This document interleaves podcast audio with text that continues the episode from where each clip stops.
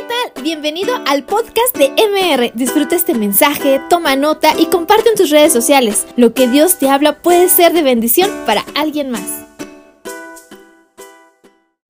Bendito sea tu nombre por siempre. Y ahora, Dios mío, nos disponemos a escuchar tu palabra y queremos pedirte que, que nos hables a nuestros corazones de una forma muy, muy especial y podamos recibir de parte de tu, de tu Santo Espíritu, Señor, la palabra que nuestra alma necesita. Te lo pedimos, amado Señor, en el nombre de nuestro Señor Jesucristo, que tu palabra venga, fortalezca, nutra, inspire, aliente, Señor, la vida de cada uno de nosotros. Y si hubiese algún enfermo entre nosotros, Padre, te pedimos que tu palabra traiga sanidad a su cuerpo, a su alma y a su espíritu. Todo, amado Dios, te lo pedimos en el nombre glorioso y santo de nuestro Señor Jesucristo. Amén y amén. Aleluya. Muy bien. Eh, todas las que son mamis, que son mamás, levanten su mano, por favor. Ok. Ahora, pónganse de pie, por favor, y vamos a darle un fuerte aplauso a los que nos quedamos sentados. Denle un fuerte aplauso al Señor por la vida de cada una de ellas. Gloria a Dios por sus vidas. Su trabajo y su misión son sumamente importantes en el reino de Dios. Ese aplauso más fuerte porque Dios nos da la oportunidad de tenerles entre nosotros y les bendecimos y les agradecemos todo su trabajo. Tomen asiento, por favor, una vez más. Y en la Biblia, pues hay una cantidad enorme de mamás. Algunas fueron excelentes mamás, otras fueron eh, mamás de quienes se puede aprender muchísimo. Y, pero quiero esta mañana, con la ayuda del Señor, poder eh, revisar en la Biblia la vida y el trabajo de amor de algunas mamás. No son muchas, pero creo que nos van a bendecir mucho a todos como iglesia. Y es una forma también en esta mañana de agradecerle al Señor por la vida de, cada una de las mamás de esta congregación. Segunda de Crónicas 26.3, el capítulo 26 de Segunda de Crónicas, es una de las historias que más, bueno, es una historia que me gusta mucho en la Biblia. Puedo leerla una y otra vez y siempre encuentro algo nuevo y quisiera predicarla toda hoy, pero no se trata hoy del rey Usías, se trata de la mamá del rey Usías y de un buen trabajo que hizo ella. Él no terminó tan bien, pero fue un asunto de él, pero el trabajo de su mamá fue increíble. Dice la Biblia en 2 de Crónicas capítulo 26, verso 3, si me acompañas ahí en tu Biblia, por favor.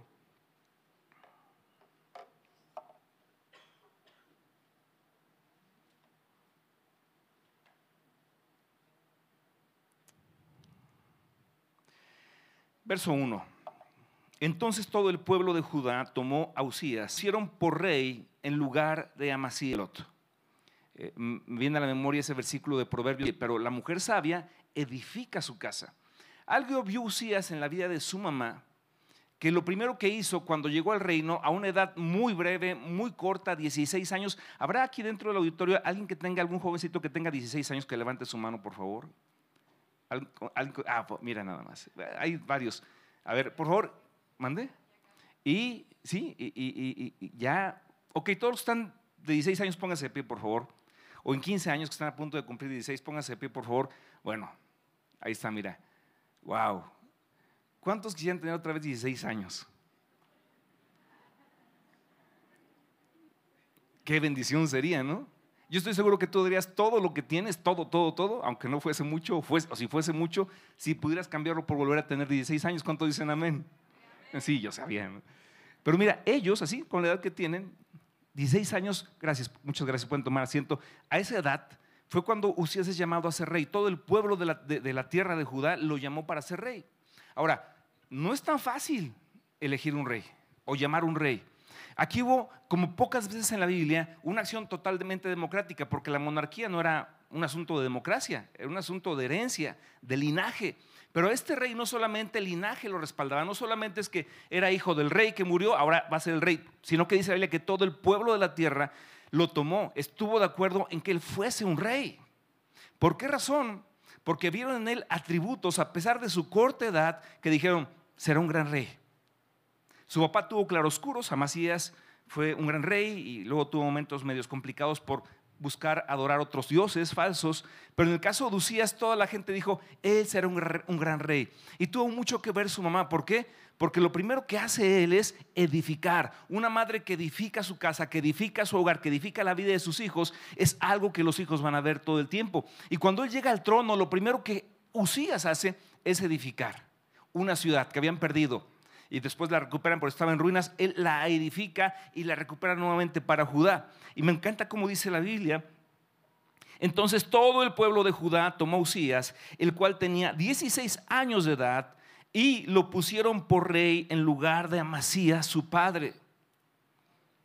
Usías edificó a Elot y la restituyó a Judá después que el rey Amasías durmió con sus padres. Edifica y restituye. Una madre sabe edificar, una madre que hace su trabajo conforme a la guianza del Espíritu Santo, va a edificar y va a restituir. Edifica y restituye. Edifica y restituye.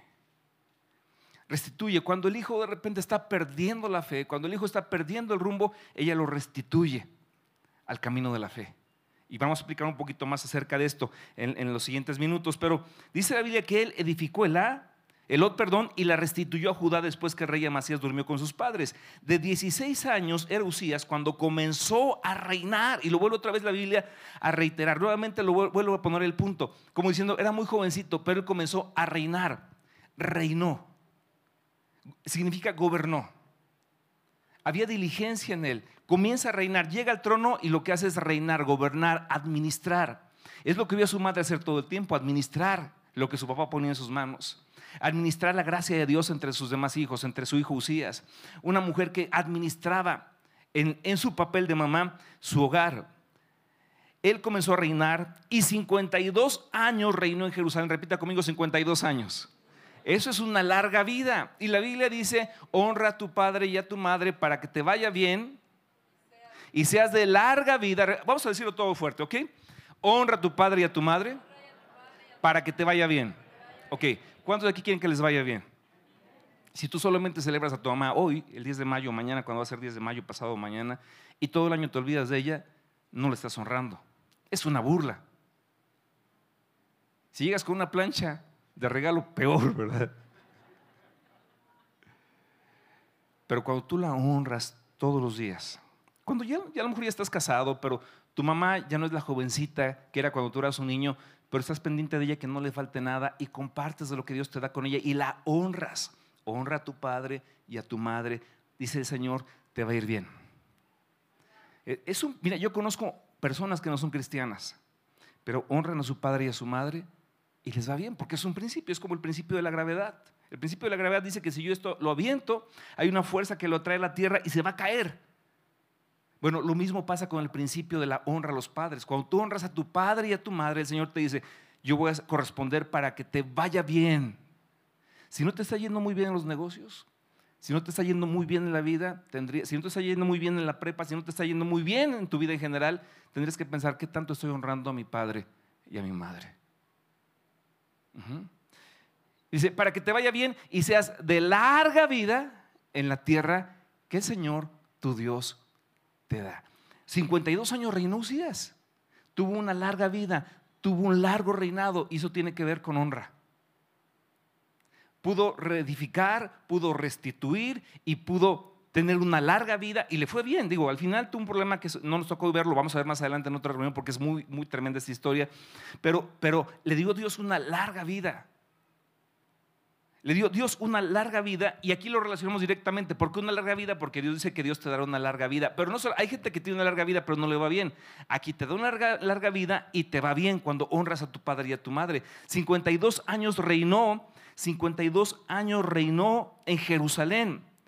El nombre de su madre, y aquí menciona el nombre de la mamá de... Todo lo que ha pasado tiene que ver con esta señora.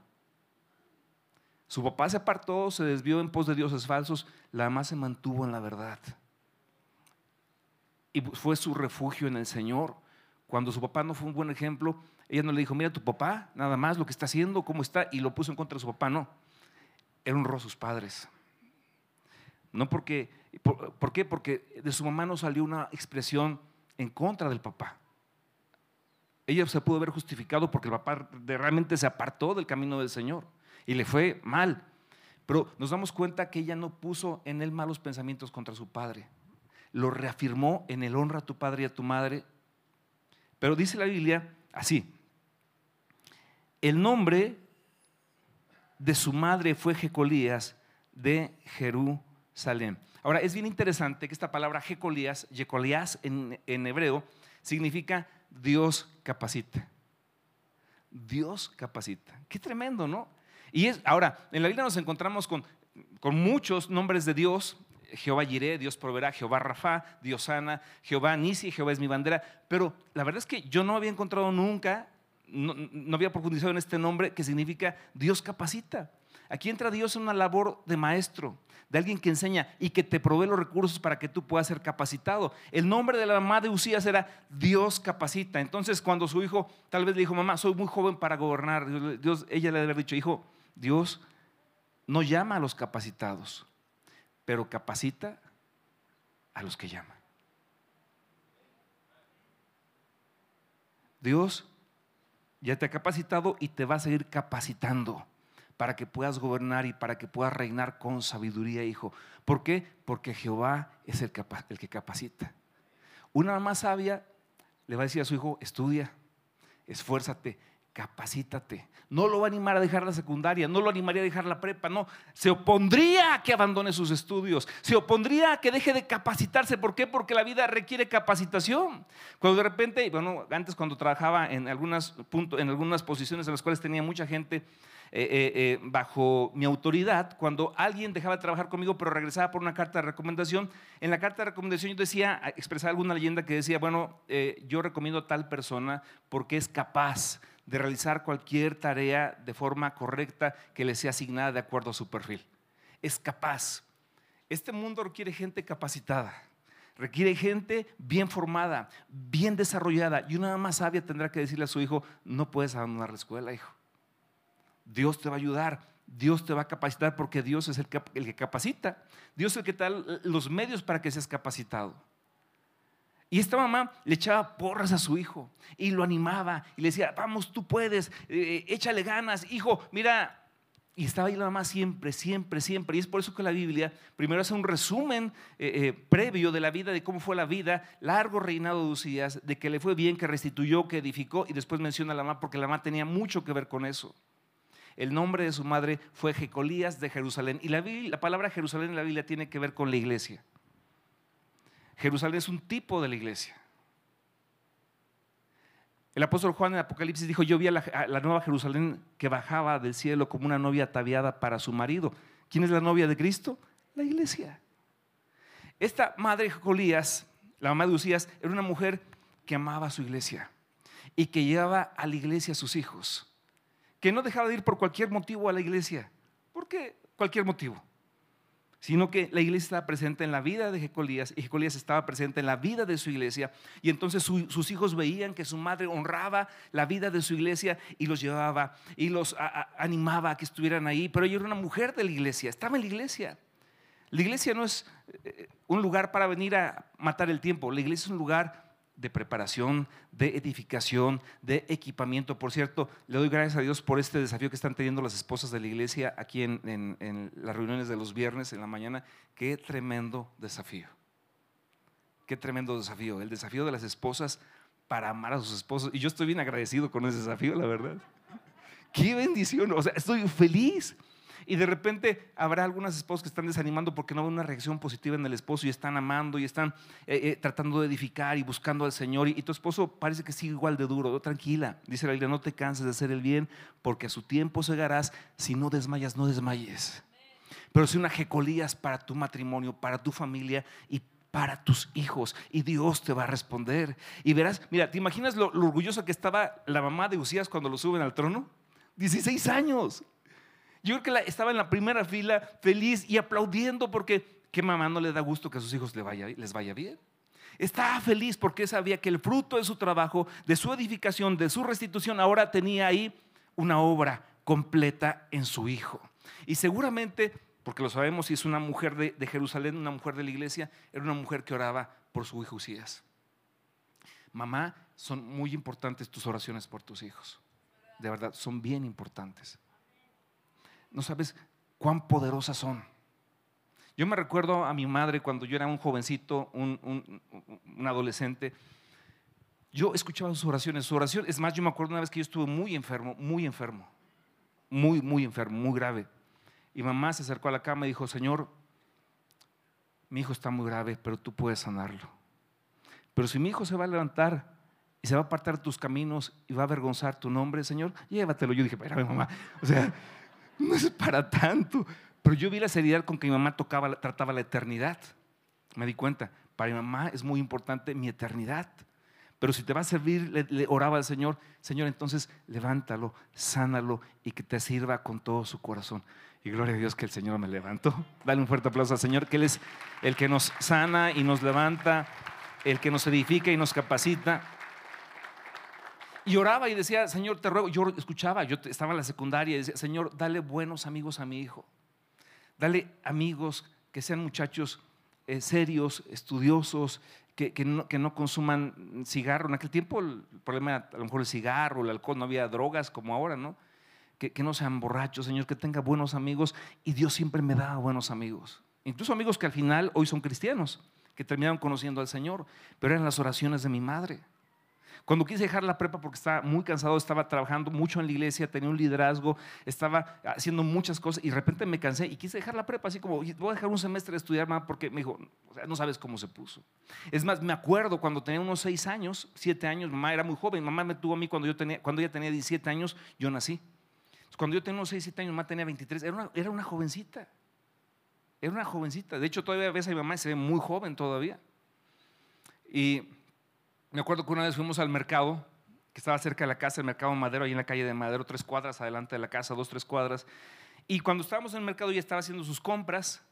Y, bueno, no teníamos muchos recursos. Me acuerdo que cada vez que íbamos al, mandado, una vez a la semana, me compraba un cóctel de camarón chiquito. Y yo, ay, me gustaba tanto. Y me quedaba con ganas. Y le decía, oye, mamá, pues un, cómprame otro. Y es que luego hace daño, hijo. Entonces, bueno, ya, ya, ya, ya me quedaba con, con el primer. Pero pero bueno, ella iba y, de, su, de, sus recursos ella siempre te guardaba algo para comprarme un, cóctel de camarón. Yo era muy pequeño, mi hermano más pequeño, mi hermana todavía ni nacía y, me acuerdo un día que se me ocurrió tomar un durazno sin pagarlo. Y yo pensé que había hecho una hazaña, era como, bueno, si mamá tiene que pagar de su dinero, que no tenemos tanto para comprar, y si yo lo tomo y nadie se da cuenta, es como una hazaña, ¿verdad? Entonces me acuerdo que ya con mi durazno guardado en la bolsa, y cuando llegué a la casa, saqué mi durazno para presumírselo a mi mamá. Y me dice, ¿de dónde tomaste eso? Y yo Pensé que había hecho algo correcto. Yo no sabía. Dije, lo tomé. ¿Y quién lo pagó? No lo pagué. Y pensé que iba a decir, hijo, qué bueno, de verdad, qué inteligente eres, Kelly. Me puso una. Bueno, aquí, yo no te voy a enseñar, pero aquí todavía dice Sanda acá atrás. Me puso una. Y de la oreja hasta el mercado. Me llevó a devolver ese durazno. ¿Sabes cuándo volví a tomar algo en mi vida que no era mío? Nunca en mi vida. Hay muchos chicos que son delincuentes hoy, que están en la cárcel hoy porque uno hubo una mamá y un papá que le dijeron eso está mal. Que cuando decía una mala palabra le aplaudían y se reían porque dijo una mala palabra y le hacían fiesta en la casa y ahora tú tienen que lidiar con problemas de justicia, de legalidad, de prisión. La mamá edifica. Una madre sabia edifica su casa. Las veo muy serias, pero es la verdad, ¿sí? Es verdad. Aquí tenemos una hermosa maestra. De verdad ella podría predicar aquí porque, eh, digo, ella es jubilada, pero da unos consejos tan bellos que de repente sería muy bueno que te acercaras con ella. Cómo crió a sus hijos, cómo educó a sus hijos también, porque ella tiene hijos grandes, casados. Pero fue mamá, fue, un perdón, maestra de muchísimos alumnos. ¿Cuántas generaciones más o menos, maestra? Dos turnos, 36 años, fíjate. Y con dos turnos tiene hijos que están caminando con el Señor. Y eso es para gloria de Dios. Bien, dan un fuerte aplauso, Señor, por las mamás de esta iglesia, por la maestra. Y continúa diciendo la palabra de Dios ahí. E hizo lo recto, verso 4, Usías hizo lo recto ante los ojos de Jehová, conforme a todas las cosas que había hecho Amasías su padre. Fíjate cómo dice, no habla de lo que hizo mal Amasías habla de lo que hizo bien Amasías, porque ya te conté que Amasías hizo, cosas que no estuvieron bien, pero la mamá lo reafirma en lo que sí hizo bien su papá. De tal modo que la historia registra Usías persistió, dice, hizo lo recto ante los ojos de Jehová, conforme a lo que sí había hecho bien su Amasías su papá. Y verso 5, y persistió en buscar a Dios en los días de Zacarías, entendido en visiones de Dios, y en estos días en que buscó a Jehová, Dios le prosperó. Usías fue un ejemplo de gobernante. Como gobernante fue, ya quisiéramos tener un presidente en, en cada país del mundo como fue Usías en la parte administrativa y de gobierno.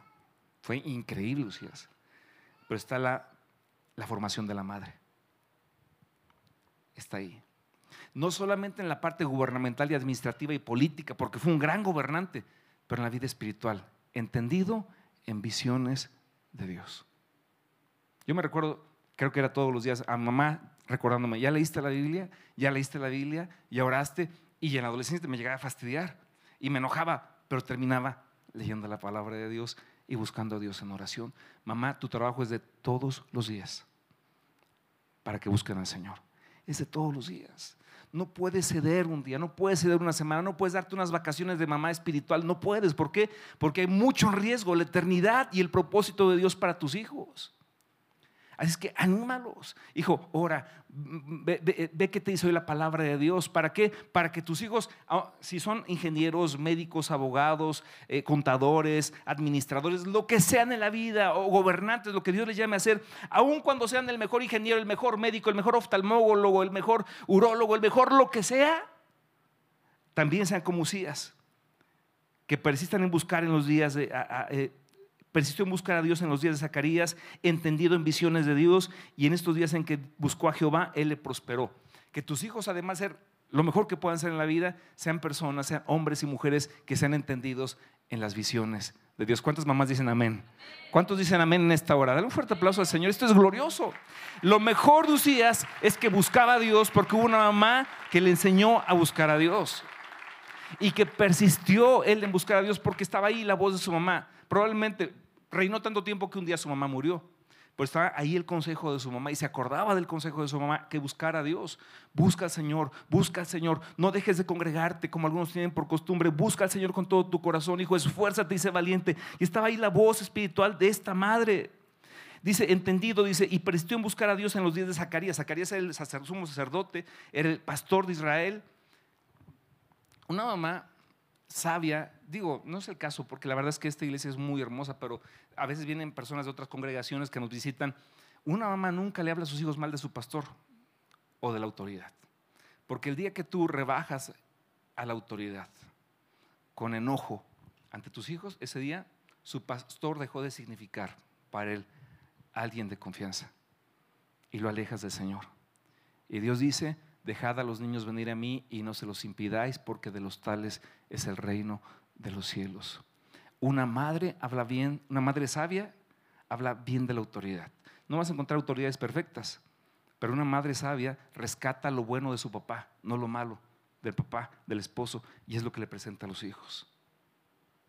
Ve lo mejor de sus pastores, de sus autoridades, y, y, es lo que le presenta a sus hijos. ¿Para qué? Para que sus hijos sean afirmados en el respeto a la autoridad espiritual y sean prosperados. ¿Cuántos dicen amén? Bueno, hemos revisado la vida de la mamá de Usías. Qué tremenda mujer, ¿verdad? ¿Cuántas Jeconías quieren ser aquí en la iglesia? Levante su mano y que Señor, ayúdame a ser como Jeconías, una mujer que, que entiende que tú eres el que capacitas. Gloria Señor. Qué hermosa mujer, ¿verdad? Qué hermosa mujer. ¿Te das cuenta que no habla de su apariencia física? Que es importante bañarse, obviamente, ¿verdad? Pero habla de ese perfil y esa hermosura espiritual con las cuales se vistieron las mujeres santas de la palabra de Dios. Que Dios te vista de esa hermosura espiritual, la madre, madrecita de esta congregación, siempre. Que seas tan hermosa espiritualmente, que cuando ya no estés, tus hijos sigan caminando de la mano de Dios, porque tú les enseñaste a caminar tomados de la mano de Dios. Vamos a ver otra mamá. Eh, en la Biblia es mamá, María, la madre de Jesús, del Señor Jesús. nos va a enseñar mucho María como mamá. Por favor, vamos ahí a Lucas capítulo 2, verso 48. En un episodio de esta, la Biblia no narra demasiado acerca de la vida infantil o de niño de Jesús ni de su adolescencia, pero lo que narra es muy importante, muy importante.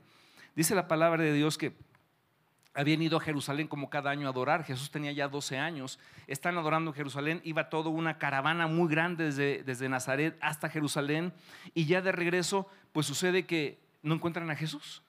Eran gente de confianza, eran familiares, amigos de Nazaret. Entonces pensaban, andará con cualquier familia, ¿no? Amigos, tíos, primos. Pero cuando van de tres días de camino, de repente José dice, oye, a María, no he visto a Jesús. ¿Dónde andará? No, pues a andar con el tío Felipe, ¿verdad? No, van con el tío Felipe y no. Bueno, pues a lo mejor está con la tía Juanita. Van con la tía Juanita y no estaba Jesús ahí. De repente José se empieza a desesperar. Alguien perdió a sus hijos, aunque fuera un ratito alguna vez en la vida. Sea honesto. ¿Verdad? Un montón. Yo también. Una vez yo lo perdí como 15 minutos a mi hijo en Plaza del Parque y no sabes cómo se siente. Horrible. 15 minutos. No lo encontraba. Y Pablo tenía como unos tres años. Y como no me encontró, se fue con el policía de Plaza del Parque y yo lo encontré junto al policía paradito ahí esperando que yo llegara, pero es una experiencia horrible. Bueno, ahora ellos lo pierden con tres días de diferencia entre Jerusalén y el lugar donde se encontraban y no está, no está Jesús y María empieza a regañar a José y José empieza a regañar a María y ahí em, van con, con los padrinos y con los tíos y con los primos y nadie encuentra a Jesús. Y entonces regresan lo más rápido que pueden, tres días de camino a Jerusalén. ¿Te imaginas lo que pensaban en ese tiempo? Todo lo que pasaba por su cabeza. Y, la responsabilidad, porque si era su hijo, pero también era, el hijo de Dios, ¿verdad? ¿Qué le vamos a decir a Dios? ¿Dónde está Jesús? Y cuando llegan a Jerusalén, lo buscan por todos lados y lo encuentran en el templo discutiendo con los doctores de la ley y, platicando con ellos y haciéndoles preguntas. Y ellos estaban asombrados de la sabiduría de un niño de 12 años. Pero obviamente pues era el maestro de maestros, pero en un formato de 12 años. Y cuando llegan, entonces está esta escena. Me llega muy enojada José, pues preocupado, y, le reclama a su hijo Jesús. Dice el verso 48 de Lucas 2, cuando le vieron, se sorprendieron y le dijo su madre, hijo, ¿por qué nos has hecho así? Ahora, no creo que fue así como, hijo, pues ¿por qué nos hiciste esto? No, no, no, o sea, cuando una mamá estaba a punto de sacar la changla poderosa, María estaba muy alterada. Estaba porque era mamá, era una mujer, ¿verdad? ¿Por qué nos hiciste así, Jesús? Y aquí tu papá y yo te hemos buscado con angustia. Yo me imagino típica mamá mexicana, ¿verdad?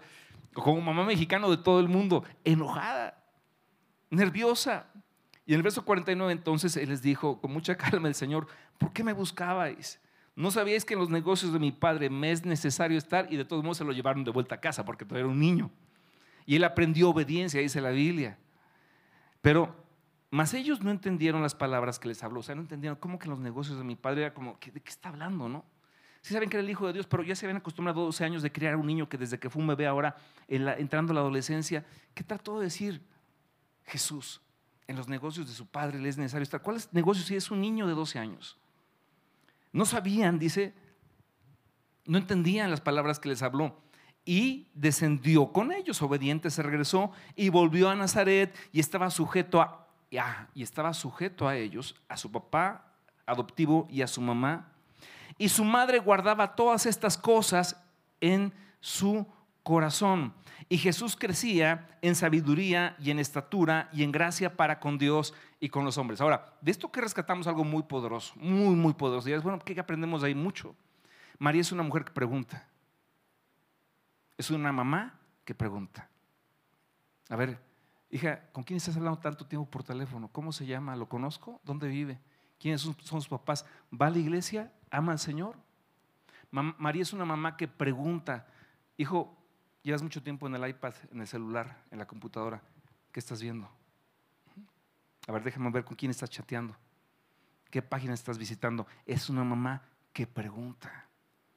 Hay mamás que luego no se quieren meter en problemas y pues que se quede ahí con el iPad y con todo lo que quiera y, jugando videojuegos por horas y horas y horas. Nosotros hemos tomado en algunas etapas de, la vida de nuestros hijos la decisión de quitarles la consola de juegos y por mucho tiempo. ¿Por qué? Porque entendemos que su eternidad es más importante que lo temporal. Cuando vemos que eso le está robando su comunión con Dios, como le está robando su atención a los estudios, a ver, pero María era una mamá que preguntaba, hijo, ¿por qué nos has hecho esto? Ella no sabía, estaba actuando de forma normal y sana como una mamá. ¿Por qué nos has hecho esto? ¿Por qué? ¿Por qué? el por qué es muy importante en la boca de las mamás. No dejes que tus hijos vivan como quieran su vida. No lo permitas. El por qué. ¿A dónde vas? ¿A qué hora llegas? ¿Con quién vas? ¿Ok? ¿Ok? Si estás muy chiquito, muy chiquita, yo voy a estar ahí afuera esperándote cuando salgas. Y voy a platicar con tus amigos, también les voy a hacer algunas preguntas. Y voy a orar y clamar a Dios que te dé buenos amigos. Amigos que a lo mejor no son cristianos, pero son muchachos respetuosos. Pero voy a orar para que conozcan a Cristo. Y que tus hijos se den cuenta que estás, porque las preguntas son interés. Muestran interés. Y a veces hay hijos e hijas que están tan, en situaciones tan extrañas, porque lo que están buscando es atención. Y están buscando llamar la atención porque la mamá o el papá nunca les pregunta nada. Yo fui maestro de universidad y alguna vez le pregunté a mis alumnos, les preguntaba, porque el contexto de la clase así lo permitió, ¿qué preferirían ustedes? ¿Un papá o una mamá que sea exigente al extremo y que esté ahí todo el tiempo detrás de su vida, de su agenda, o un papá o una mamá que les valga su vida y que nunca les pregunte nada y que fue increíble. De todo el salón, todo el salón, hombres y mujeres, preferían la respuesta de su corazón, de su necesidad. Un papá que les preguntara y que estuviera al tanto, aunque fuera muy exigente. Es la real necesidad de los hijos, aunque no te lo diga. Entonces, podemos aprender mucho de María. Como estaba al tanto de Jesús y le preguntaba y le cuestionaba, entonces había una relación cercana. El hijo o la hija saben que su mamá les va a preguntar al final, el porqué de esa actitud, el porqué de esa acción, el por qué no fueron a clases, el por qué están platicando mucho con una persona, el por qué, porque la mamá se interesa. Y eso genera una relación estrecha. Y a rato sin que les preguntes, ellos te van a venir a contar a ti. Busca que tu relación con tus hijos en la infancia, en la adolescencia, sea muy estrecha. Preocúpate por ellos, está atento a ellos, ora por ellos, clama al Señor por sus vidas. Eh, eh, que ellos te ven a ti como alguien que está pendiente de sus vidas, eso les genera mucha seguridad y mucha confianza. ¿Cuántos dicen amén? Sí. Es lo que hacía María y aprendemos, y las mamás aprenden mucho de María y también los papás de José, pero no es el punto hoy. Mas ellos no entendieron las palabras que les habló, pero descendió con ellos y volvió a Nazaret y estaba sujeto a ellos y su madre guardaba todas estas cosas en su corazón. Pero ¿cuál fue la consecuencia de una vida de relación y de preguntas de amor?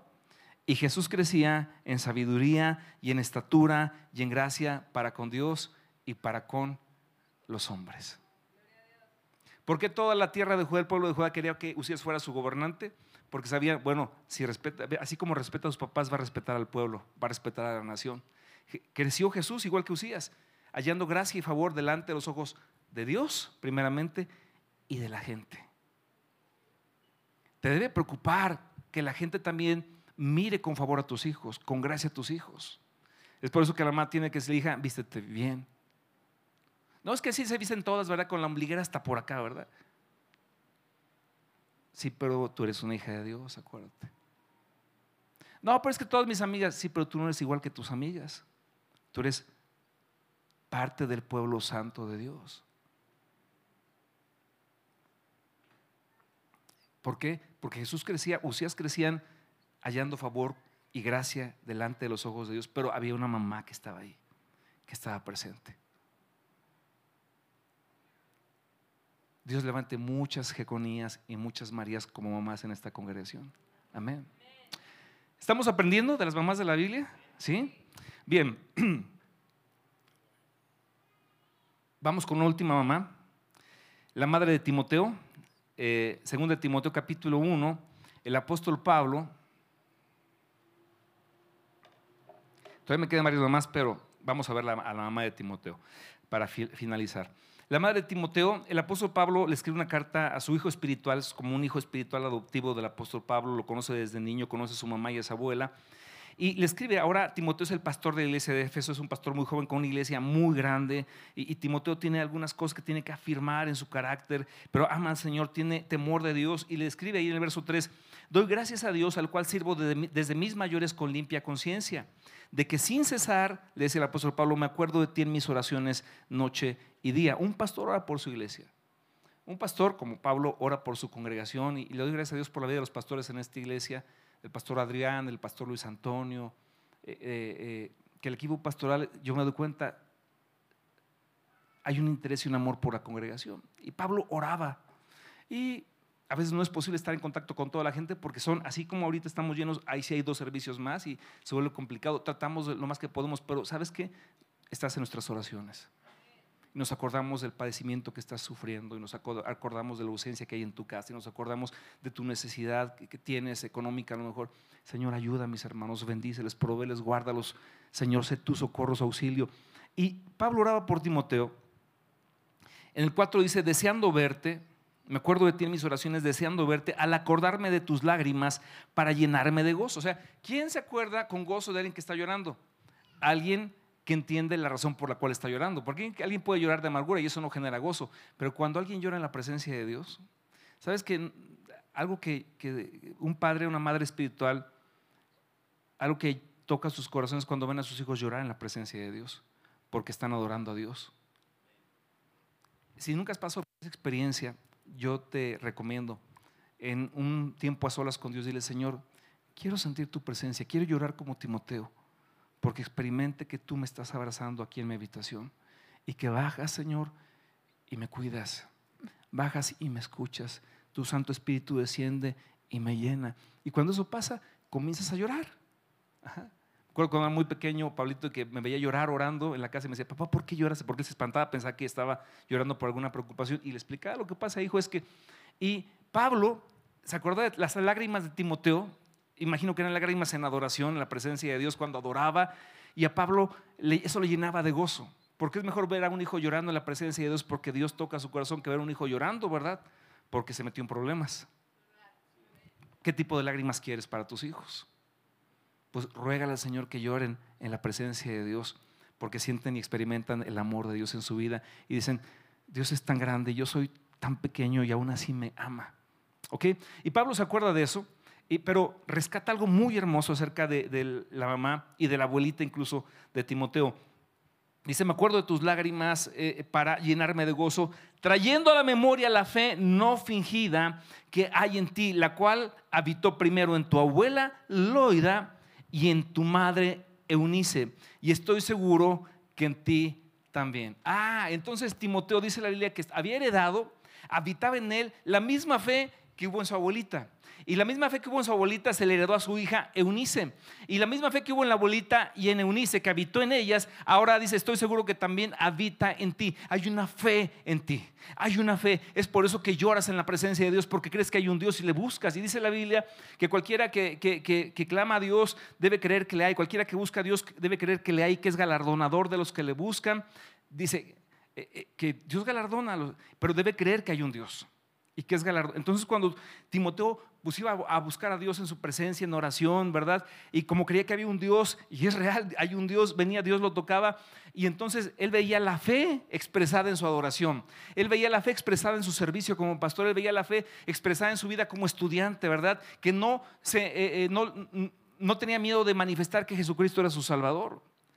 Hay mucha gente que por no ser políticamente incorrectos, o más bien por ser políticamente correctos, luego no quiere hablar la verdad y el Evangelio. ¿Ese para qué los ofendo, verdad? ¿Para qué les digo que su vida está mal en contraste con la palabra de Dios? ¿Para qué me hago enemigos? No. Tu deber como hijo de Dios es presentar defensa y razón de la fe que habita en ti. Es llamar a lo malo malo y a lo bueno bueno. ¿Por qué? Porque tú eres un embajador del reino de los cielos. Y Dios no te puso aquí de oquis, Dios te puso aquí para que lo representes con dignidad. Y cuando el engaño prevalece, un hijo de Dios que se levanta con valor y dice, no es correcto porque Dios estableció principios. Y Dios le llamó a los hombres hombres con un propósito y las mujeres son mujeres con un propósito y no hizo un sexo intermedio. Eres hombre o eres mujer. Es lo que Dios dice, lo siento, pero es lo que Dios dice. Y se puede venir el mundo contra ti, no importa, porque tú estás del lado de la verdad y Jesucristo es el camino, la verdad y la vida. Así es que deja de ser políticamente correcto y sé valiente para presentar la palabra de Dios en tu vida. Dale un fuerte aplauso al Señor.